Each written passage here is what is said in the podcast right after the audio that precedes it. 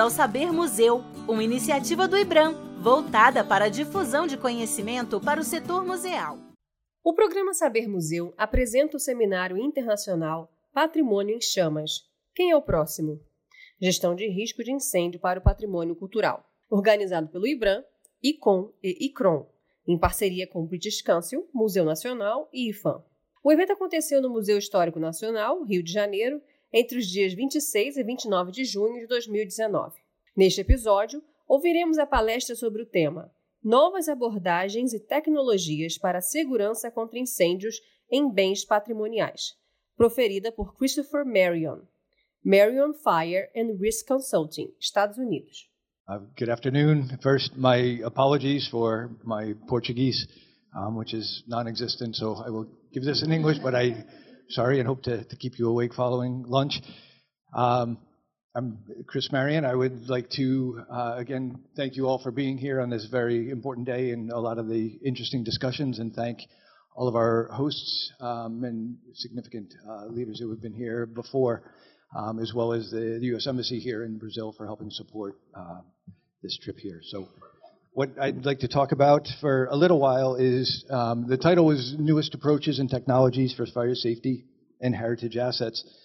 This is doesn't mean we're at, at the, the bleeding edge of technology in, in the world. We're somewhat a little bit behind in, in the fire safety industry. So a lot of this is relative and relevant to the fire industry in terms of what we're doing new, in terms of kind of the, the leading edge, in terms of approaches and technologies and things like that that just kind of give you an idea of kind of the, the state of the art with, within the industry. I wanted to talk about uh, where we're at in terms of approaches to working on historic buildings and cultural heritage and how, how we go about approaching that from a disaster risk management perspective. Talk a little bit about some of the assessment tools and some of the new things with technology and systems. And then also just want to talk as well about the importance of just keeping things simple and a lot of times, just a lot of common sense goes a very long way. Recent approaches, and you've probably seen this or some format of this in terms of disaster risk management, um, starting out uh, with mitigation and preparation before an event happens. What can we do to limit the hazard from happening? Can we try to prevent it? Can we try to reduce the magnitude? Um, if not, what mitigation measures may we need to put in place in order to minimize or lessen the impact from that particular disaster?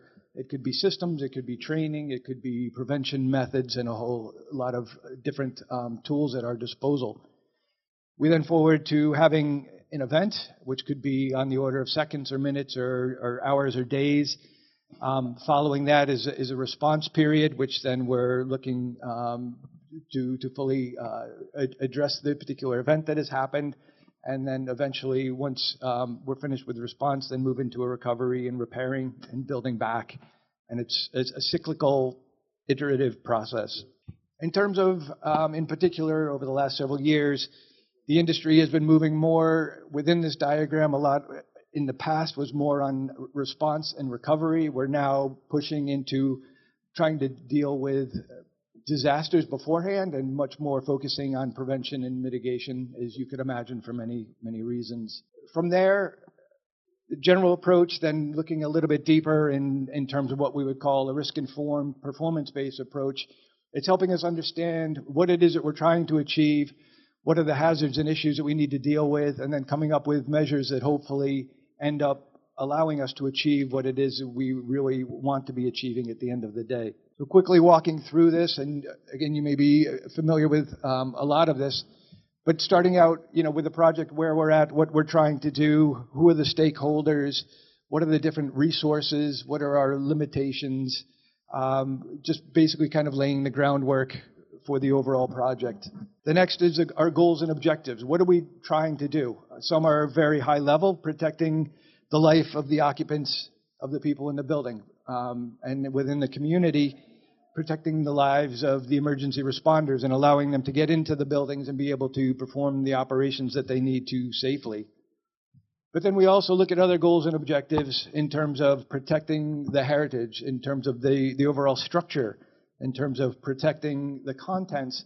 And it's not just saying, look, we want to protect this and not have any damage, because there's obviously a relationship with how much money that would cost in order to protect it and make sure that there's absolutely no damage. So it becomes kind of a balance. But it's important then to start to quantify some of these things. How much damage, what type of damage is going to be acceptable to us and to the different stakeholders that may vary. But for instance, just taking art. Some art may be more susceptible to higher temperatures, or looking at humidities for extended periods of time, or some of the products of combustion, things produced during a fire, are, are acidic. And if they get onto paintings or electronic materials and so forth, they can have short term and long term impacts. So it's just understanding what we're trying to achieve and getting into a little bit more level of detail as, as we move forward.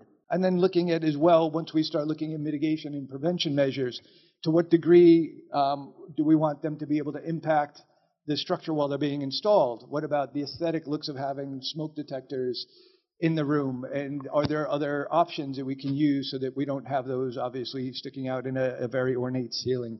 But understanding some of these things are important early on as we go forward. From there, then looking at um, you know, credible events? Is it just fire? Are there other types of uh, disasters and hazards that we need to be dealing with? Sometimes yes, sometimes no. Sometimes we may have earthquakes that then um, have fires following them. So we may have multiple events that we need to be addressing. From there, we then look at fires. We talked about statistics earlier, and it's very important to, to look at and understand where we have been in the past and how that helps inform us going forward.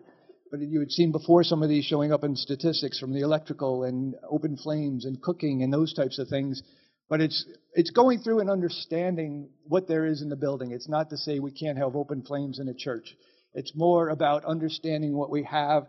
How much of a hazard is that? How do we then go about making that safe? If that's what the functionality is and the operation of that facility, how do we go about helping protect it and make it safe? From there, once we understand what we're trying to do and where we're trying to go, how, how do we end up getting there and looking at prevention and mitigation measures? And this is looking at kind of a balance between a fire and trying to limit it from happening and how big it can grow and how quickly. And then if we can't obviously make it 100% that we're not going to have a fire, let's try to limit its size and knowing that we can't have an absolute zero probability, um, looking at mitigation measures. And we often have a number of different things that we can do to compartment and contain the fire so it doesn't get large. Um, having detection so that we can alert people and the emergency responders, um, and so forth. Egress in terms of suppression. So it doesn't mean we need to be doing everything. It's really looking at the individual building and tailoring the solutions to the hazard and what we have as a building um, on kind of a very individual basis. So that obviously is is good and not so good in terms of having a, a large fire and not so much protection there. From there, once that is in place, and getting into design documents and working with the architects and engineers and local authorities in terms of moving forward and um, implementing the restoration or construction work. There's just a couple of things quickly in terms of this process, in terms of some of the value that it brings, is um, flexibility in being able to hopefully quantify to a better degree are we able to really achieve the objectives that we think we are going to, and that helping to make decisions that are more informed. Is this really going to work? Should we be spending our money here? Or is it going to be better value to put money in, in terms of other different mitigation measures? Obviously, helping people be able to get out and understanding different threats, bomb threats, um, other types of natural disasters, not just fire, are the evacuation systems able to get people out? And then obviously looking at cost effective solutions. And with limited resources that we often have, is this the best way to be investing those, those resources? Assessment tools. So we have the structure, then looking at what are the issues, how will fire behave, how will the building respond, how will the occupants behave. And in terms of understanding that and, and understanding fire, I just thought for a moment it may be of interest just to take a look and, and, understand when we see fires on TV, when we see fires in a fireplace or, or what have you, we have time versus the size of a fire. Fires typically don't grow in a linear fashion, they grow exponentially. So when you double the time from, say, one minute to two minutes, the size of the fire increases not twice, but a factor of four. So every time you double time, you quadruple the size of the fire, and it just grows very, very quickly. If we can suppress the fire, then the curve obviously comes down, and if not, it, it continues to grow. So what are we trying to do? So a fire starts, what do we need to do? We need to detect it, we need to notify the occupants, we need to notify the emergency responders. They need to respond, and then they can begin to put the fire out. But as you can see by how quickly fires grow, every second, every minute really counts because the fire is growing so, so rapidly. So the, the more delay in terms of not having any kind of detection system, if we're not then processing that signal and sending it to the fire department very early on, if they have trouble in traffic getting to the site, if there's a gate around our facility, if there's locks, you, you can see that time continues and the fire grows and, and doesn't wait for the fire service to get there and to start putting water on the fire. So everything we can do, just keep in mind it's, it's very time based. Are we reducing that time frame or are we allowing that to potentially increase? And how can we help enhance that reduction? Um, putting in different types of detection system, you know, from having a human there to see it, to smell it, obviously very good, but quite expensive. Putting in smoke detectors are better than heat detectors, and you can see, obviously, smaller size fires um, can be detected by those means. One of the other things I thought is important too, just to understand in, in some of this and developing strategies, is just um, fire is, is based on physics and science, right? We're, we're producing heat, and then you put water on the fire, and the water is actually absorbing the heat. So the more heat you absorb, then the fire gets smaller and eventually extinguishes. Which means, again, going back to physics, if you have so much heat being produced, there's a quantity of water that will put that out as long as it's effectively applied into the fire. But then looking at this, if you have a small fire extinguisher, it's relatively small fire you can put out. If it's a small rural town with limited fire department, um, then that could get um, a little bit larger fire, and then getting into more of a city um, context, you can get even a larger fire from there. Looking at um, some of the different research, there's a lot that's been happening on a fire basis, and um, I, the video isn't working at the moment, but you can get an idea how quickly fire happens. It's quite amazing to watch some of the different videos. And it, again, we don't have a lot of time with some of these fires. This reached this point within 20 seconds of basically flashing over this typical living room. Um, there's a lot of work going on in, in terms of uh, new technology, in terms of looking at human behavior and how people respond during emergencies. It's important to understand. We heard earlier today about different extinguishing agents. Um, there's been reports out looking at different extinguishing agents on different types of materials. It's very interesting to note. A lot happening in terms of computer modeling and looking at evacuating and how long it takes people to get out, looking at where we may have congestion, uh, looking at fire smoke behavior and how that grows and develops, and if we have mitigation measures, how that may impact the movement of fire and smoke, and being able to predict when detectors may operate or when sprinklers may operate looking at the behavior of structures and fire and how long the building may stand or types of damage that may happen. Um, also, just using satellite technology and being able to take that and looking more not just structures but wildlands and, and sites and looking at fires using that and again getting early detection for you know out in the middle of wildlands it may not go detected for some time detection uh, quickly some new technologies, just looking at wireless systems, so we're not running wires and uh, impacting a lot of ornate ceilings.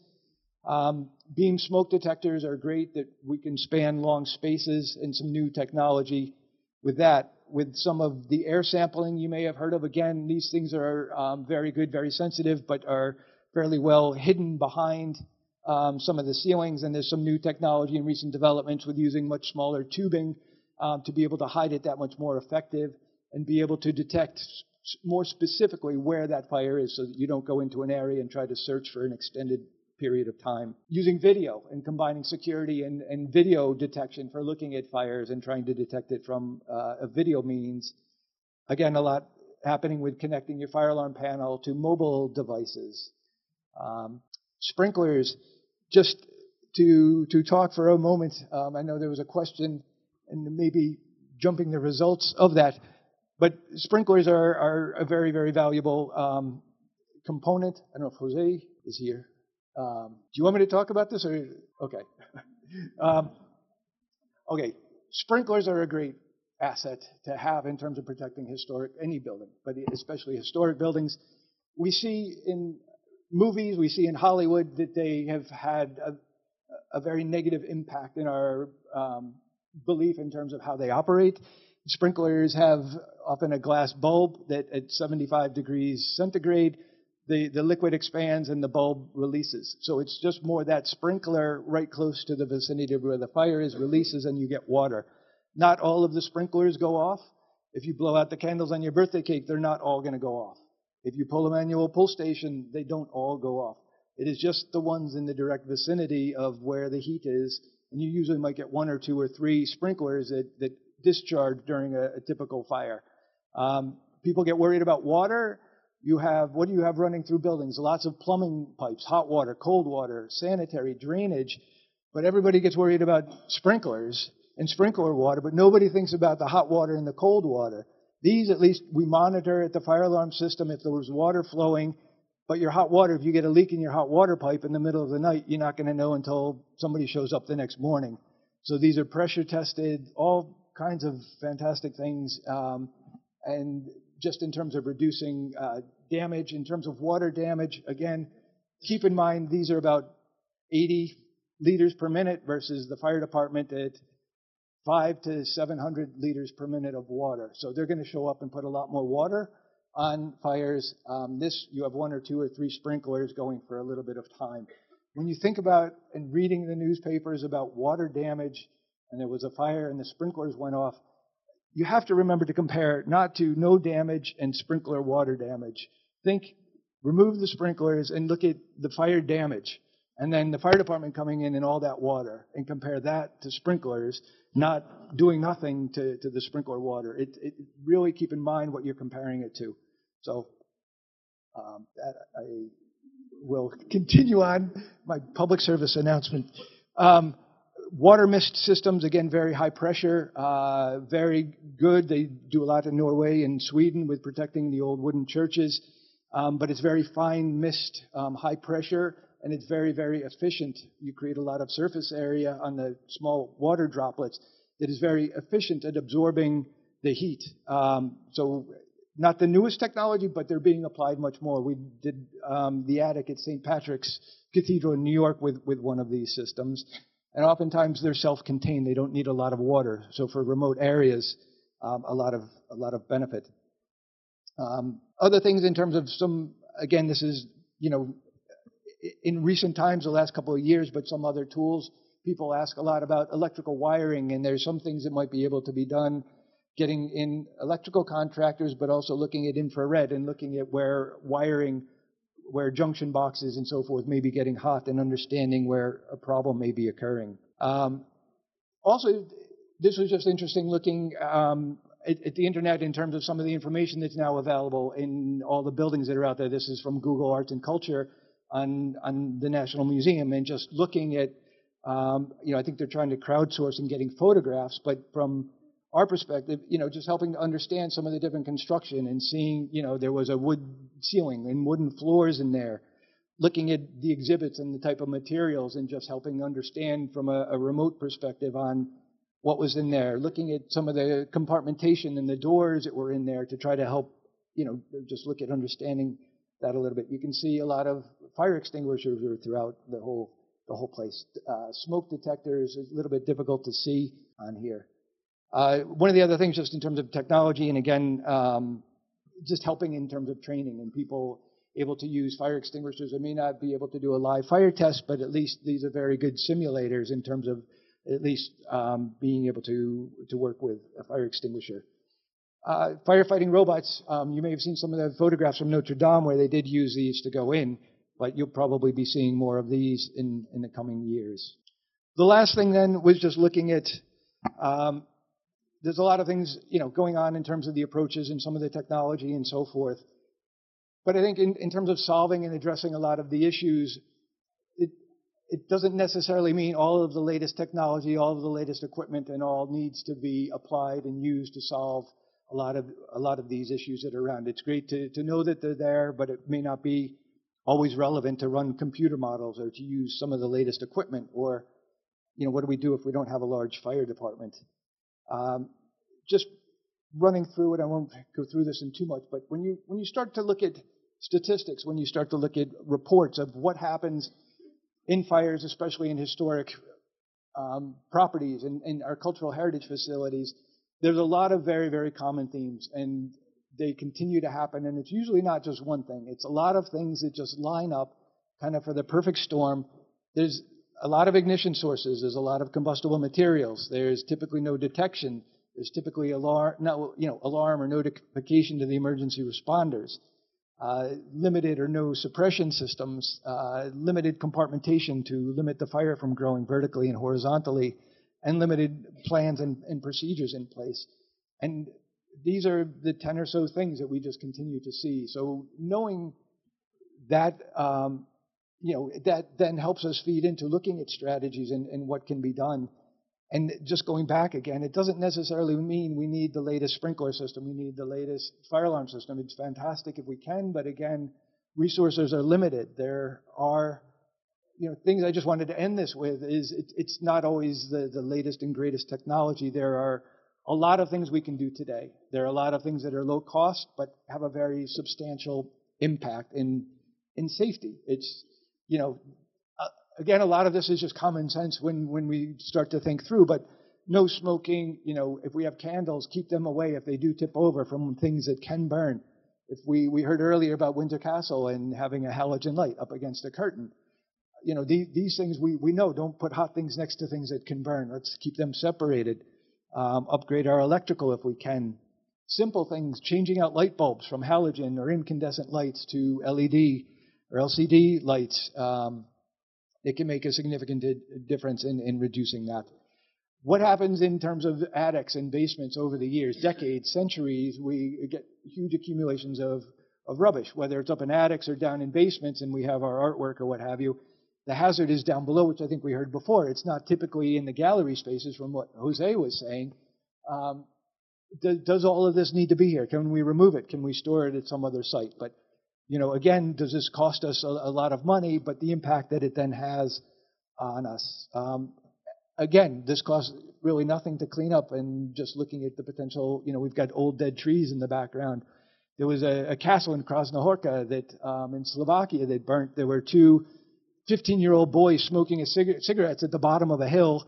They lit the field on fire, and it grew up it caught the trees on fire and, and burnt the castle down that had been there for 500 years. This was about three or four years ago. Um, fire separations, we put in electrical equipment, we put in HVAC, mechanical equipment, and we have very large penetrations. These walls at one time were there likely to help contain a fire and to provide fire separations. Now, when we remove them, the fire is going to pass right through. Windsor Castle, I think, involved 100 rooms, um, and anything we can do in terms of compartmenting to limit the spread to help keep that fire small again so the fire department can do it. But you know passing that having doors that we keep closed or are on self closers these things don't again cost a lot of money but have significant impacts. If we have systems we talked a lot about maintenance and this is you, you can see there's probably none of these detectors are working it's, it's great we have smoke detection but is it really going to work at the end of the day? And has it been tested? Um, but again, you know, very, very important points. Simple things. This was a, a monastery in, in the middle of Bhutan. They, they're sending a monk up to the third floor during a fire to ring a bell, which, which is great in terms of everybody else being alerted, but the person going up to the third floor so why not, you know, just put a rope down to the ground level so somebody from the ground can can begin to notify. Um, Again, sending a signal, not just that it goes off at the fire alarm panel in the middle of the night and nobody is there to call the fire department. Can we connect it? Um, again, not a lot of money, but so that we're calling the fire department once the, the panel goes into alarm 24 hours a day. Um, one of the last things is just, again, looking at can we get um, the fire department close to the building? Can they get through the gate? Is there, are there locks? Do they have keys? And I think this was mentioned earlier today. Again, um, you know, th- this is not costing anything, but again, seconds and minutes are going to be spent getting the vehicles, getting the, the people in there to begin fighting the fire. Uh, one of the last big things is we've seen in Paris restoration, and this is a whole other topic, but again, we have strategies when the building is, is fine and operational, but we really need fire strategies for what's happening during that restoration period. It is a very hazardous time, a very critical time in the life, uh, life of a, a, building. You have a lot of hazardous um, things going on, cutting and welding. You're introducing a lot of potentially combustible materials. You re- removed doors potentially to go have them restored. Um, you put up fencing for security. Now the fire department can't maybe get to the site and get up to the upper floors readily. Um, so there's a lot of things that uh, the, the, overall level of safety there may be diminished and we introduce hazards. But it's really looking at these very, very closely during that time and having very specific plans and also working with the people that are on site um, doing the work and, you know, creating awareness and training and continually working with them. They are they're the biggest ones that are going to help. They're the biggest ones that are probably potentially going to start something. So how do we help create awareness and work with them and train them to to limit these types of things from happening? Um, and one of the last things is just looking at engaging the overall community, emergency responders, the people that occupy the building, the people that run it. It's all a, a community. We're all impacting um, the solutions and problems from different perspectives. And just to end is just looking at, again, keeping things simple. Um, again, the approaches are the same. It's just how can we go about implementing that with the resources that we have. So it's, it's great to be working in towns and cities that we are able to install all kinds of equipment, that we have a fire department or a fire brigade that can respond. But what happens to some of our cultural heritage and sites that are out in very, very remote areas where we don't have these? And again, it's just looking at what resources that we have available that are going to be long-term sustainable to, to put in fire alarm systems in some of these remote areas where there's nobody to test and maintain, that put in sprinklers where it gets to be negative 40 degrees centigrade in the middle of the winter time. There's nobody to maintain and service those.